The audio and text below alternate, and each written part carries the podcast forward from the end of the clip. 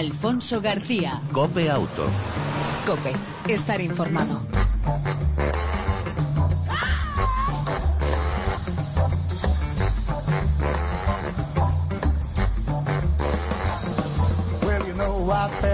Hola, ¿qué tal? ¿Cómo estás? Bienvenido una semana más a esta edición de Cope Auto. Ya sabes, este tiempo dedicado al mundo del motor, tanto en las dos como en las cuatro ruedas. Cada semana te ofrecemos información, actualidad, opinión y entretenimiento, siempre sobre el mundo del motor. En el control técnico, nuestro copiloto de lujo, Antonio Mora. Al volante, Alfonso García. Si te parece, metemos la primera y arrancamos.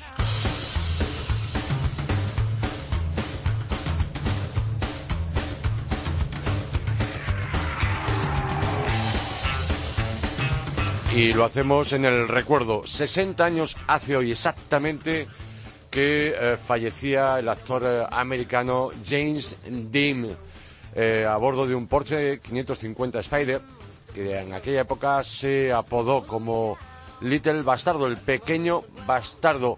el Porsche de James Dean fue investido frontalmente por un Ford Custom Tudor Coupé de 1950 conducido por un estudiante, Donald Transit que aparentemente iba muy rápido, giró a la izquierda y no vio al pequeño eh, coche alemán. Inicialmente se creyó que Dean murió en el acto, pero eh, mm, fue desmentido por el testimonio de unos policías en 2005 que le vieron agonizar.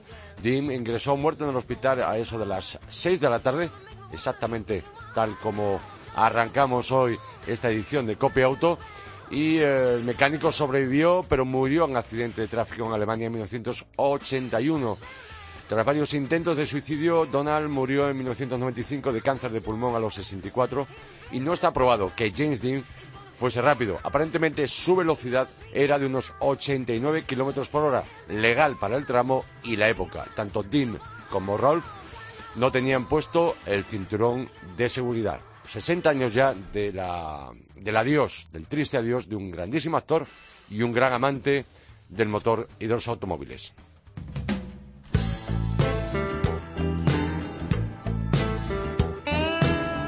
El nuevo baremo de indemnizaciones de tráfico entrará en vigor en enero.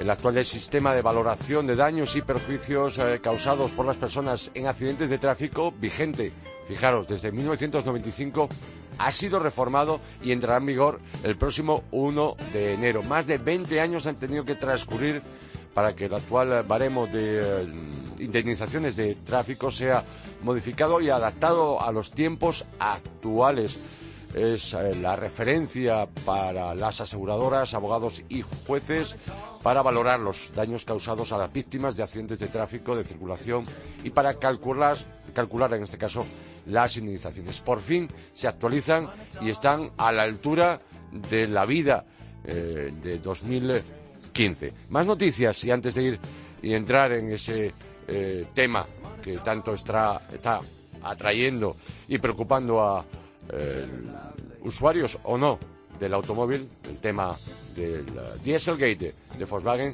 decir que los coches autónomos podrán circular legalmente en Australia. Y no estamos hablando de un territorio pequeño. A finales de este año, el estado de Sud de Australia, eh, con una extensión aproximadamente el doble que el de la península ibérica, ya incluye una ciudad como Adelaida, con más de 1.200.000 habitantes. Todo empezó tras la visita del ministro de Transportes de Sud Australia, Stephen eh, Mulligan, a las instalaciones de Tesla Motors, donde quedó impresionado. En un principio se habilitará un tramo de Sud Speedway para pruebas de fabricantes para que más tarde salgan a tráfico abierto y normalizado. Seguiremos informando porque es el primer punto donde los coches autónomos, esos coches sin conductor, eh, sí que sean conducidos por un, eh, ser humano, eh, puedan circular, en concreto en el sur de Australia. Y por último, antes de ir con Mario Arnaldo, decir que llegan los neumáticos con avisador de desgaste incorporado, en concreto con tres avisadores, el de reemplazamiento que alerta sobre la necesidad de cambiar el neumático del coche mm, por finalización de la vida útil de su banda de rodadura, indicadores visuales de alineación encargados de monitorizar la correcta alineación de las cubiertas, advirtiendo de un desgaste acelerado y de problemas con la dirección, y por último los testigos de agarre, en suelos mojados que anuncian si hay riesgo creciente de aquaplaning o de deslizamientos eh, incontrolados en la frenada, incluso al rodar sobre asfaltos poco húmedos. La combinación de los tres sistemas y sus mediciones eh, se realizan en un tiempo real gracias a los elementos integrados a lo largo de la banda de rodadura y de los hombros de la cubierta. Por su parte, el conductor consulta de un solo vistazo el estado de su calzado, tardando menos de un minuto en asegurarse de que todo está correcto. En concreto, esos neumáticos son de la marca General Tire del grupo Continental. Y hasta aquí las noticias más destacadas del mundo del motor en las últimas horas y en los últimos días. Y entramos en materia. Te hablamos qué hacer ante el Dieselgate de Volkswagen.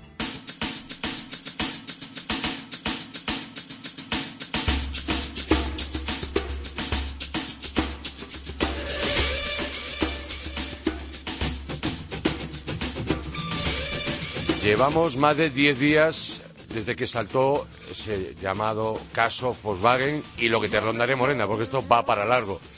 Y las dudas, en cualquier caso, las interrogantes continúan y los propietarios ah, se muestran, pues, eh, obviamente preocupados, eh, particularmente en nuestro país, que es de lo que vamos a hablar.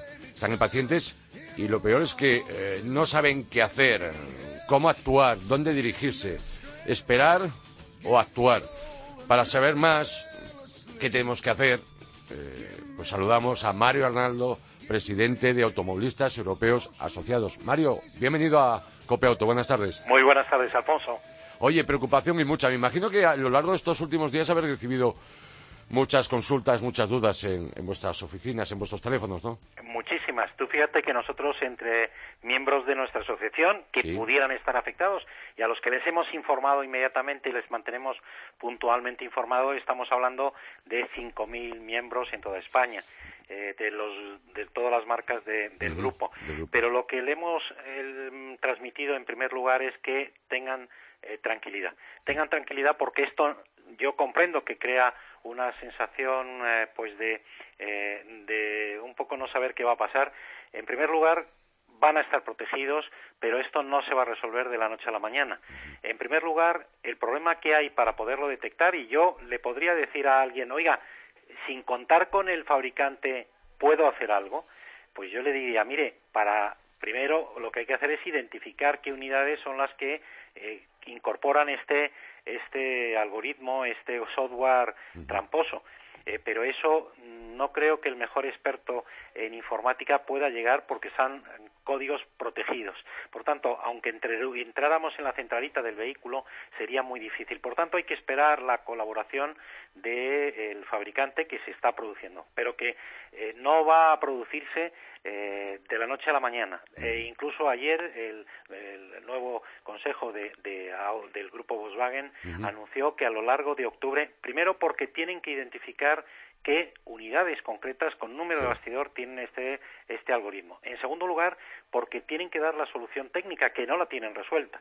¿eh? Por tanto, eh, hay que esperar mm, y a que se identifique. Además, incluso se puede complicar el tema porque ya ha habido eh, desde el punto de vista jurídico y espero que tengamos protección, primero, tiene que venir una solución global para toda Europa. Es decir, cuando el grupo Volkswagen eh, eh, tenga ya qué es lo que va a hacer, tiene que ratificarlo y tiene que el protocolo de actuación lo tiene que aceptar la Comisión Europea, porque no se piensen que esto es un problema que va a haber solución, una solución en España, otra en Francia, otra en Alemania y otra en el Reino Unido. Es la misma norma comunitaria la que se ha incumplido, la norma de emisión, las euros de emisión de óxidos de nitrógeno permitido y, por tanto, tiene que venir con la bendición de las autoridades de la Unión Europea y las autoridades nacionales. Por tanto, aquí, en principio, ¿puedo hacer algo? Pues no, mire, si quiere usted, puede ver en conducción real, puede hacer una prueba, pero se tiene que gastar dinero en el sentido de que, eh, que es lo que ya tenía que haber hecho en las pruebas para homologar vehículos, tenía que haberse dispuesto en Europa la Comisión Europea, pero que no va a empezar a hacerlas hasta el año 2017, porque las pruebas, y ese es el problema, las pruebas de homologación, de medición de estos óxidos de nitrógeno se hacían en laboratorio, no se hacían en conducción real, y hay una discrepancia importantísima entre una medición y otra. Lo mismo ocurre con los consumos y lo mismo ahora se ha detectado con el CO2, que es el problema de los vehículos de gasolina, no de los diésel. Hay alguien que, bueno, otra cuestión, eh, Mario. Eh, obviamente el, fabricante en España ha anunciado que, y bueno, ya lo, por supuesto en el resto de los países de la Unión Europea, eh, que van a anunciar de alguna manera toda la tramitación mm, y la solución, obviamente, al problema de ese encriptamiento, de ese algoritmo en el software de, esos motores diésel, tanto el 1600 TDI como el 2 litros TDI. en principio, eh, la legislación española, a efectos, en el supuesto que cuando ya ese eh, propietario o usuario de ese vehículo reciba, por cierto, la notificación, eh, la va a tener que recibir a través de la Dirección General de Tráfico, ¿no? Sí, sí, sí. Aunque reciba una carta, tiene que ir necesariamente con la colaboración de la Dirección General de Tráfico, por una razón, porque el fabricante, el concesionario que ha vendido unidades aquí en España, sabe quién es el primer propietario, pero si ese vehículo se ha transferido, ya pierde la pista. Y el único que lo puede saber con la identificación del número de bastidor es la Dirección General de Tráfico que tiene controlada. Y así es como se hace, así es como se han estado haciendo en todas las llamadas a revisión. No obstante, también el grupo Volkswagen en toda Europa ha indicado, además, en España tiene que venir una notificación de la Dirección General de Tráfico, porque es quien sabe quién es el propietario actual de esos vehículos. Pero también se van a habilitar en cada uno de los países una web para poder identificar, para que cada uno. Lo que pasa es que este sistema de notificaciones de comunicaciones tiene un problema, porque el que no se ha enterado es lo mismo que las publicaciones en los boletines. Oiga, mire usted, eso no da eficacia. Cuando usted puede saber perfectamente, con nombres, apellidos y domicilio, quién es el titular de ese vehículo eh, con que está afectado. Por tanto, primero, identificar vehículos, segundo, llamada a revisión, y luego en tercer lugar, aquí hay una cuestión. Lo digo porque se están indicando que, en mi opinión, eh, mm, puede no ser tan claro como se está planteando. Vamos a ver. El problema que hay es que hay que eliminar la trampa. Es decir, la, solución primero mm. tiene que venir por eliminar el software tramposo que hay. Y a continuación, hacerle la prueba de emisión de óxidos de nitrógeno. ¿Por qué razón? Porque si al realizar esa prueba ¿eh? Da niveles de emisión superiores a los que cuando se hizo la homologación en su día debía tener, evidentemente ese vehículo no puede circular, es decir, se le tiene que revocar la homologación. Está fuera de la ley, por así decirlo. Claro, claro, porque ya no es un problema de que a mí me resuelvan el problema. Oiga, perdone, es que lo que está en juego es la contaminación medioambiental. Y aquí no solamente hay un perjudicado directo, sino que somos todos, porque la, afecta a la calidad del aire. Por tanto, lo que habrá que ver, en primer lugar, es quite usted el algoritmo, vamos a ver qué comportamiento tiene y vamos a ver qué emisiones da. Lo digo porque, eh, como sabrán los oyentes, y tú has informado eh, perfectamente eh, durante mucho tiempo y además últimamente mucho más, a lo largo de estos años las normas europeas de emisión de contaminantes para los diésel ha venido reduciendo los niveles máximos permitidos. Desde la primera que empezó a controlar este tema, que era la Euro 3 en enero del 2000, que permitía un máximo de 500 miligramos por kilómetro de óxido de nitrógeno, a la Euro 4 que bajó a los cinco años más tarde a 250, lo rebajó a la mitad, la siguiente a 180 y la siguiente a 2014. Pero ¿qué ocurre? Que si yo he comprado un vehículo homologado con, de acuerdo con la normativa Euro 5 que me permitía emitir hasta 180, si ese vehículo hoy emitiera por debajo de 180, está dentro de la ley. Con independencia de que luego podamos conseguir que se reduzca, que emis, pero está dentro de la homologación. Porque el problema es que si no está dentro, esa homologación se tiene que revocar y ese vehículo tiene que ser sustituido y retirado de la circulación. Cuestión distinta es que luego podamos coger, y el fabricante, y no lo tienen claro, diga, vamos a ver, quiero reducir emisiones de contaminación, quiero reducir, y eso se puede conseguir hoy. Incluso, fíjate, muchos, y hay dispositivos que permiten, por ejemplo, cuando vamos a importar un coche ahora, que son coches antiguos. O pasa muchísimo con las autocaravanas de, que vienen de Europa, mm, que vienen y quiero homologarlas, quiero pasar eh, y matricularlas aquí en España. Son vehículos antiguos que corresponden a una, eh, a una norma euro que posiblemente muchos de ellos no podrían homologarse aquí en España, no podrían matricularse en España porque dan niveles de emisión superiores a los permitidos.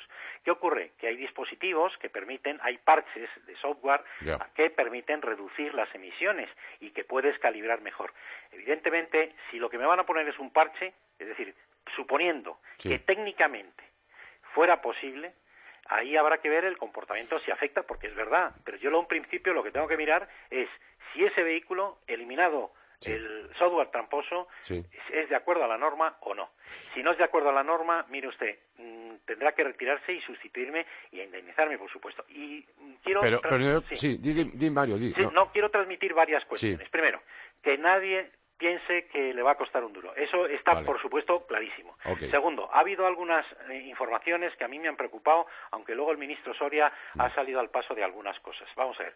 Se planteaba por el director de la agencia tributaria si, al detectarse que estos vehículos emitían más emisiones que las permitidas, pues se le iba a cobrar o había posibilidad de cobrarles el impuesto de matriculación que tenían que haber pagado de más.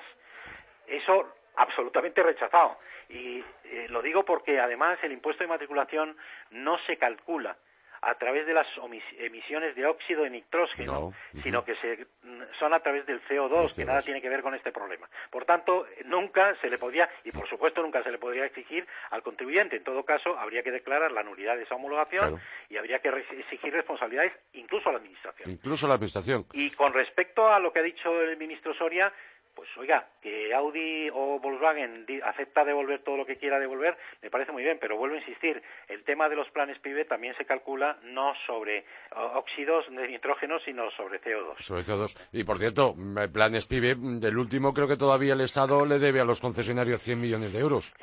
a todo ello, no sé qué están reclamando. Posiblemente. Porque el, plan PIB, eh, el anterior al vigente, todavía eh, todavía hay 100 millones, creo que se ha devuelto una parte pequeñita, hay 100 millones todavía que no se han dado a los concesionarios, que lo ponen por adelantado. Cuidado.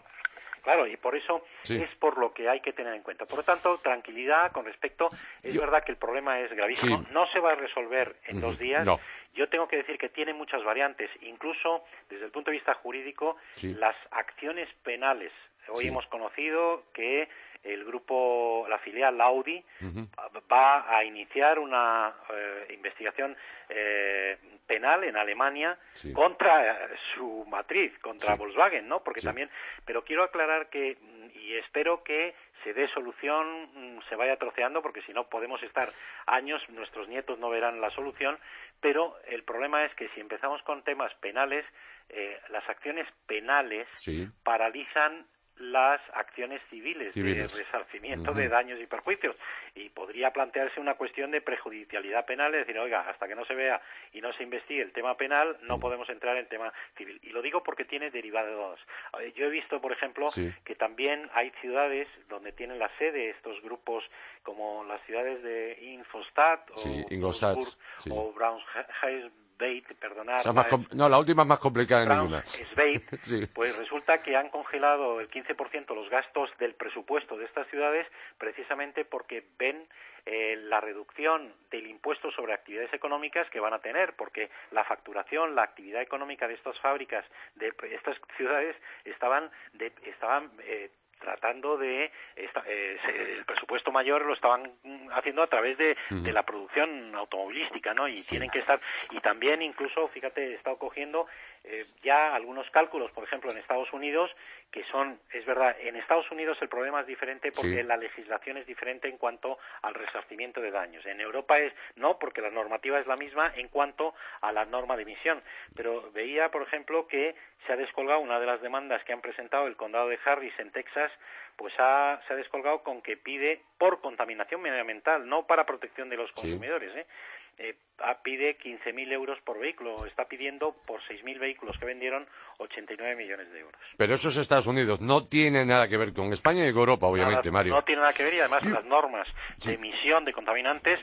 Bueno, primero, eh, son mucho más restrictivas igual que en Japón, por eso el porcentaje es mínimo, es decir, no llega al 1% el número, el parque automóvil de vehículos diésel que se matriculan, cuando aquí en Europa estamos hablando del 60%, y que ha habido un cambio en la dieselización, ¿no? En, desde, el, desde los años 90 que el índice, el porcentaje de matriculación de diésel era del 10%, hemos pasado al 60%, ¿y eso por qué? Pues porque recordarán los oyentes, pues que el diésel nadie lo quería por ese, ese ruido característico que tenían los motores diésel, por la contaminación que tenían pero la incorporación de los sistemas de inyección electrónica y ha, permitido reducir consumos, ha permitido reducir el rumorosidad y eso pues ha hecho que evidentemente una persona que tenía un vehículo eh, que consumía menos litros y que encima el litro era más barato, pero también por otra parte, eso tampoco se ha explicado muy bien, un coche diésel de compra cuesta un poco más, pero también el mantenimiento es más caro. ¿eh? Sí, obviamente. Y, lo digo porque se está produciendo un fenómeno en España también,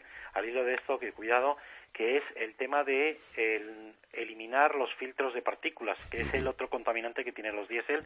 Tú fíjate que aproximadamente eh, tiene una duración, un tiempo de vida, esos filtros de partícula, que hay que mm, cambiar y cuando le llega al usuario y le dicen que tiene que pagar mil euros, que es lo que cuesta aproximadamente, le dicen, mire, ¿y no lo podemos hacer por menos? Pues sí, hombre, puede usted inutilizarlo y en la centralita decir que no le dé avería mm. y están viendo que están eliminando mucha gente filtros de partícula, que eso también eh, puede estar afectando al medio ambiente. Bien, Mario, eh, tenemos, tengo un compañero, amigo, Antonio Mora, nuestro técnico de lujo en Copia Auto, que él es uno, uno de los propietarios de un vehículo de Volkswagen y me vuelvo a insistir que dónde podemos ver.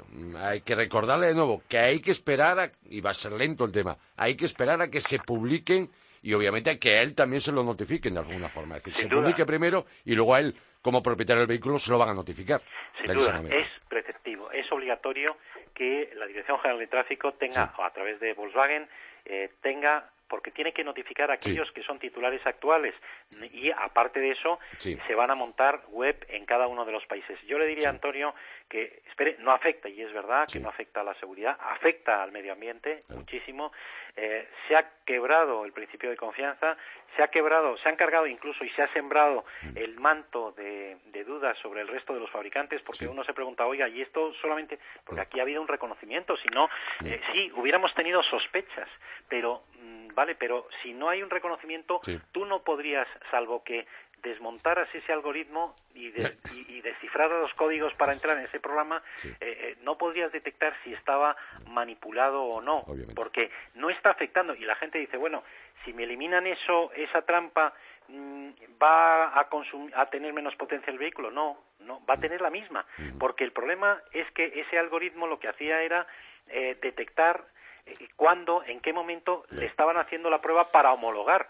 ¿eh? Eh, eso es lo que hacía, nada más. no Y entonces daba un comportamiento, pero cuando ya dejaba de mm, detectar la, que se le estaban haciendo la prueba, ya tenía otro comportamiento diferente que es el mismo, es el mismo que tiene el vehículo. Por tanto, yo le diría, y Antonio, espérate, primero porque se tiene que identificar los, las unidades concretas con número de bastidor, eh, ten en cuenta que además está eh, produciendo una, una, confusión en cuanto a la gente está teniendo en cuenta el, la fecha de matriculación cuando no es la, la fecha de matriculación, es la fecha de homologación.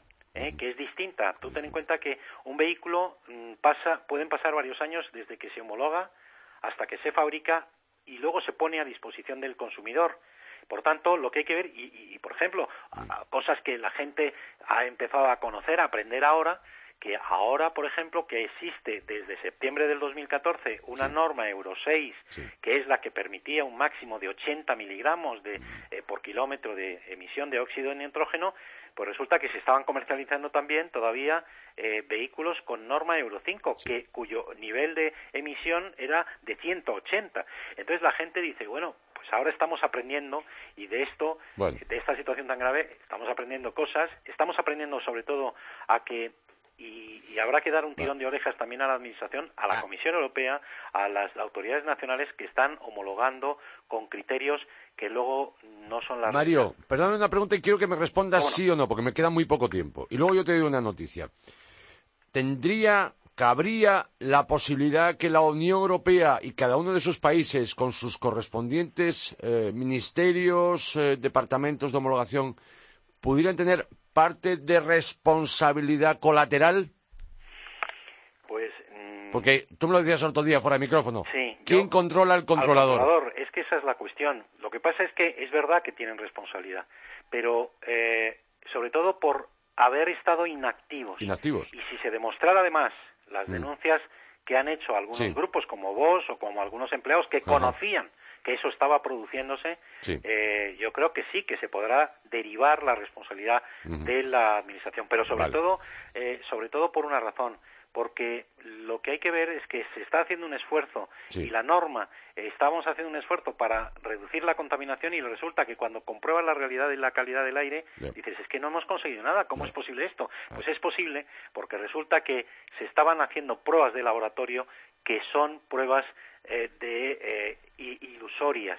Son pruebas que no tienen nada que ver con la realidad. Y usted no puede permitir y Sí. poner en, en en circulación o permitir que se comercialicen vehículos que son contaminantes, que son tramposos y que en el folleto me dicen es que la prueba dice que consumía muy poco, es que en la prueba decía que contaminaba muy poco, cuando en la realidad es que sí estaban contaminando mucho y estaban consumiendo más. Mario Arnaldo, presidente de Automovilistas Europeos Asociados. De nuevo, gracias por atender la llamada de Copiauto. Y seguiremos hablando del Dieselgate de Volkswagen si no hay más novedades. ¿Te parece? Con mucho gusto y sobre todo tranquilidad y que vamos a poder, nadie va a quedar desprotegido, nadie va a quedar perjudicado. Los perjudicados ya hemos estado todos, que es el aire que respiramos, pero en cualquier caso, cada uno eh, tendrá su satisfacción y desde luego tiene que venir y no puede ser distinta Sí. la satisfacción que den en Alemania a un consumidor alemán que a un consumidor español. Mario, un fuerte abrazo. Hasta la próxima. Igualmente un cordial saludo. Gracias. Alfonso García. Cope Auto. Cope. Estar informado. Cambiamos de tercio, aunque se- vamos a seguir hablando de tecnología y vamos a seguir hablando de, de automoción. Ayer se inauguraba la decimocuarta edición del Salón Internacional de la Movilidad Segura y Sostenible, Traffic 2015, de la mano de la directora de la DGT y del director general de carreteras, y que estará abierto este Traffic 2015 hasta el 2 de octubre. Queremos saludar y pedir mm, de primeras disculpas por haberle hecho esperar a Miguel Aguilar, director del Salón Traffic 2015. Miguel, buenas tardes. Hola, buenas tardes. Muchos eh, ya lo conocen, Miguel, pero ¿qué sectores acoge Traffic en IFEMA? Pues mira, en esta edición hemos ampliado muchísimo. Era, una, era un salón muy importante y lo sigue siendo, referencia Sí. de equipamiento de carreteras, de seguridad vial, con todo lo que significa de señalética, de eh, instrumentación, gestión de, de lo interurbano. Este, en esta edición le hemos añadido algo que ya estaba pidiendo a gritos nuestra sociedad y nuestras empresas, que es la movilidad en general, el mundo urbano. Entonces tenemos aquí ya productos, no solo productos punteros en términos de control y gestión de la seguridad vial interurbana, sino también ya muchos orientados a la ciudad, hacia una movilidad sostenible.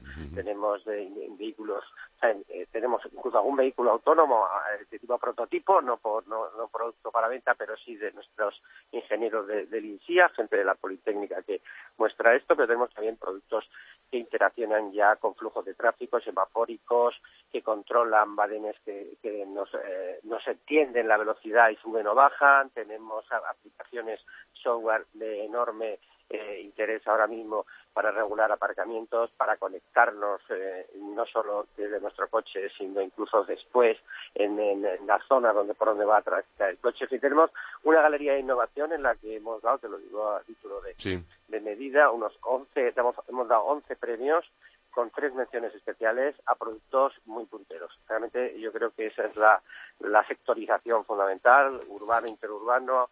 Eh, hay, es una serie muy profesional, es una serie Sí. que tenemos que, que- que colocarla, yo diría, entre las primeras eh, en- de su clase. Y, sinceramente, en esta ocasión yo creo que se nos está quedando un poquito corto la sectorización habitual, porque está habiendo pues, muchas, muchas novedades. Eh, me gustaría mm, eh, poner hincapié en esos mm, premios, en esos tres premios especiales. En concreto, ¿a quién han ido dirigidos? Bueno, hemos dado premios en general eh, a productos eh, que tenían eh, mucho que ver con la seguridad vial y con la conectividad. Hemos dado premios de, a, aplicaciones que gestionaban la movilidad de los vehículos, que gestionaban los flujos de, tráfico para, desde el punto de vista de diseño de carreteras, Mm, no quiero hacer alarde de las marcas, las marcas ya las están publicando sí. por su web, porque todos ellos han presentado productos de calidad eh, casi perfectamente comparables. Las menciones han sido básicamente pues porque por su novedad o porque todavía eh, bueno pues se ponían un pequeño eh, una pequeña diferencia respecto de los demás, pues se lo merecían. Pero yo quiero destacar y además animar a que se entre en mi web y vean en nuestra web y se vea toda la toda la panoplia entera de productos que se han presentado a la galería e incluso de los que sin presentarse a la galería están están presentes. Me imagino que atractivo, por supuesto, como hablabas de eh, ese prototipo diseñado por INSIA dentro de un circuito urbano que muestra las utilidades de ese futuro eh, cercano del eh, vehículo autónomo, ¿no? Efectivamente, yo creo que es, por un lado es un guiño a, lo que significa ya la conectividad y por otro lado es una, muestra de que hay, potencia de investigación, de investigación en este caso pues más de futuro que aplicable, de aplicabilidad inmediata, pero que nuestros ingenieros están haciendo también ya sus pinitos, no solo es el famoso coche eh, eh, de Google o los coches eh, más o menos que conocemos conectados que van por Estados Unidos, sino que también aquí tenemos capacidad de hacer una, una autonomía de los vehículos tanto a nivel general, como sería el de prototipo, como sería este caso de INSIA, pero también eh, aquí se muestran aplicaciones que te gestionan ya el aparcamiento del, vehículo de forma prácticamente automática. O sea, que ya hay cosas más pegadas a nuestra realidad cotidiana y que dentro de poco pues, serán una pieza más de nuestra vida diaria. Eh, también destacar que durante estos días que dura Traffic 2015, importante foro también de debate, ¿no? Sí, efectivamente. Ahora justamente mm, me he salido para atenderos nuestra llamada, que es muy importante. Yo creo que los medios de comunicación tenéis un gran papel que jugar en estas cosas para transmitir a la sociedad lo que los profesionales están haciendo. Pero ahora mismo tenemos una jornada eh, hecha o gestionada por el Ayuntamiento de Madrid con responsables del área de movilidad de Barcelona, de Zaragoza y del propio Madrid, eh, en el que, bueno, además de haber tenido antes unas ponencias con más de, desde los expertos en urbanismo y en movilidad sostenible, pues ahora mismo se están tratando desde el punto de vista muy práctico pues eh, problemáticas y soluciones de ciudades como las que te he dicho. Hasta el día 2 eh, de octubre, repito, esta decimocuarta edición del Salón eh, Traffic. Em, más de 100 expositores, ¿no?, presentes. Sí, yo creo que estamos con como en algún stand más de una empresa, yo creo que estaremos sobre las 105, 110, por ahí, una cosa. Bien. Pues Miguel Aguilar, director del Salón Traffic, yo no quiero entretenerte más porque sé que estáis en plena, en plenas jornadas y lo que sí es obvio, y aunque no estaba previsto, pero es mi obligación preguntarte desde aquí, desde Copia Auto, eh, y hablando ya y pensando en el futuro, más cercano, 2016, eh, ¿se puede saber ya algo del Salón del Automóvil eh, de Madrid o del Salón de la Moto en Madrid? Pues mira, te puedo adelantar que va a haber un salón en una óptica muy centrada en el mercado y en la, clientela que quiere eh, comprar vehículo. Yo creo que vamos a facilitar una plataforma de venta magnífica en Madrid en torno al mes de mayo. Y, y, bueno, yo creo que esta orientación será no tanto a novedades, que hoy día en un mundo Internet y en un mundo de superinformación no es ya realmente un objetivo fundamental, sino eh, directamente a tener ese contacto físico con los vehículos que un madrileño, eh, aquí no hay que olvidar que es una de las zonas que más vehículos compra en España, cuatro casi de cada diez, pues pueda tocar, sentir, comparar físicamente, enseñárselo a su familia y en última ocasión pues eh, decidir su compra. Ese es nuestro objetivo y va a haber un salón de esas características en Madrid porque yo creo que se lo merece. Esperemos eh, más noticias, por supuesto. Lo dicho, muchas gracias y que Traffic 2015 sea todo un éxito, como en, como en ediciones anteriores. Un saludo, gracias. Muchas gracias a vosotros. Un saludo.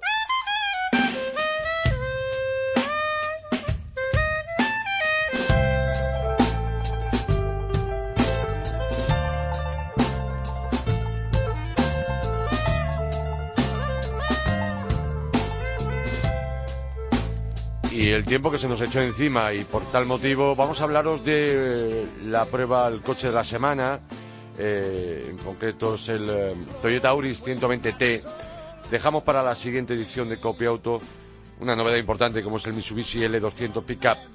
Vehículo realmente muy interesante, no solamente para trabajo, sino también para, para ocio. Pero centrándonos en ese Audi 120 TE, que, bueno, la marca japonesa ha renovado toda su gama Auris, por dentro y por fuera, frontal más estilizado, más aerodinámico, iluminación por LED, también por dentro, con un nuevo salpicadero, con TFT 4,2 pulgadas en el centro de ese salpicadero, además consola central con nuevo diseño eh, en pantalla, con pantalla táctil de 7 pulgadas, mejores acabados interiores con más presencia de plásticos blandos que aumentan la calidad percibida y en cuanto a su comportamiento en marcha pues mejora eh, con una dirección de suspensión más comportable, la dirección es ahora más precisa que la anterior, endureciéndose progresivamente a partir de 60 km por hora. La otra novedad es el motor de gasolina que hemos probado, el 120 Turbo, de cuatro cilindros de 1.200 centímetros curvo, eh, eh, cúbicos perdón, y 116 caballos, que funciona de forma progresiva, silencioso, no se nota el turbo, agradable y suficiente para moverse, marchas del cambio realmente muy bien elegidas, que hace que los consumos sean ajustados y, por cierto, casi idénticos a los anunciados por el fabricante. Esto es verdadera sorpresa. Este Audi 120 turbo gasolina en ciudad está en, torno de consumo de 6,5 litros, en carretera en torno a los 5 de gasolina, repito, y unos, eh, en cuanto al promedio mixto combinado, eh, en torno a los 5,5 litros a los 100 kilómetros recorridos. ¿Para qué queremos un diésel si nos hacemos más de 12.000 kilómetros al año como mínimo? Hemos probado la versión Fill, que está muy bien acabada, muy completa, con un nuevo color eh, de pintura azul denim, que es nueva. Lleva de serie cámara trasera, farol LED de iluminación adaptativa, climatizador y llanta de 17 pulgadas. Existe un paquete Safety eh, Sense que marca, eh, que, merece, yo diría, la pena pagar por él, control de luces, reconocimiento de señales, sistema de seguridad de precolisión y avisador involuntario de carril. El acabado probado por Copia Autos, el FIL, en el uh, Toyota Auris 120T, con precio final desde 18.000 euros. Obviamente, a medida que vaya sumando el paquete, pues se podría estar en torno a los 20, 21.000 euros este nuevo Toyota Auris con el nuevo motor 1200 de 116 caballos, el 120T. Y hasta aquí la prueba al coche de la semana. Y nos vamos.